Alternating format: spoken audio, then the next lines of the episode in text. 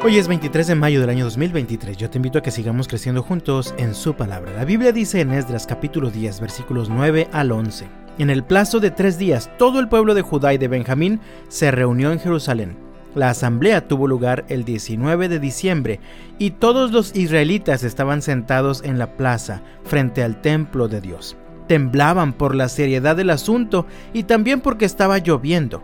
Entonces Esdras, el sacerdote, se puso de pie y les dijo, Ustedes han cometido un pecado terrible al casarse con mujeres paganas, han aumentado la culpa de Israel. Por lo tanto, confiesen ahora su pecado al Señor, Dios de sus antepasados, y hagan lo que Él exige. Apártense de los habitantes de esta tierra y sepárense de esas mujeres paganas mientras Esdras encabezaba el regreso del remanente del destierro, así como la restauración de las murallas y las ciudades de Judá, le llegó una noticia para nada agradable.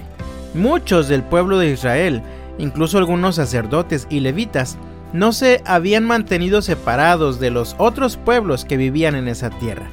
Es decir, después de que regresaron del destierro, muchos volvieron a casarse con mujeres extranjeras. Esta noticia provocó una profunda tristeza en Esdras.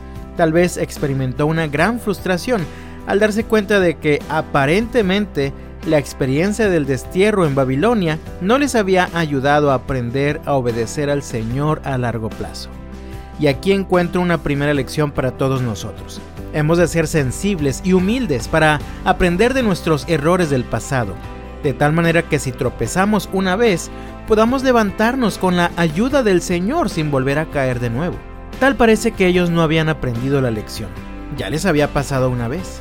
Fueron desobedientes al mandato del Señor de mantenerse apartados de las costumbres paganas de los otros pueblos, pero comenzaron a casarse con mujeres extranjeras que no conocían a Dios y finalmente llevaron su corazón lejos del Señor.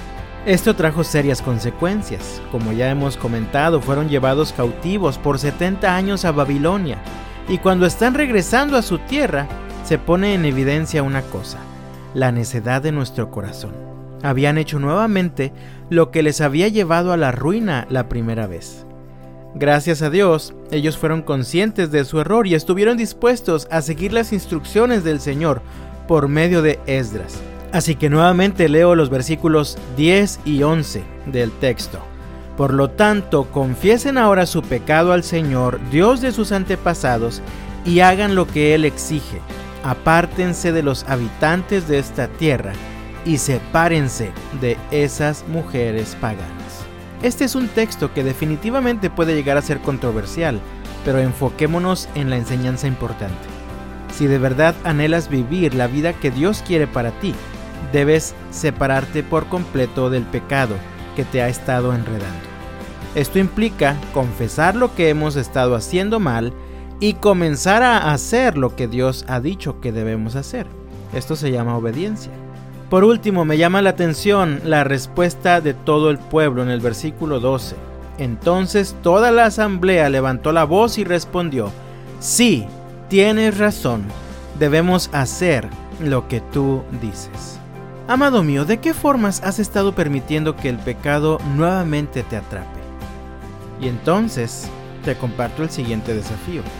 Arrepiéntete, confiesa tu pecado al Señor y comienza a obedecer. Que el Señor te bendiga este martes y hasta mañana.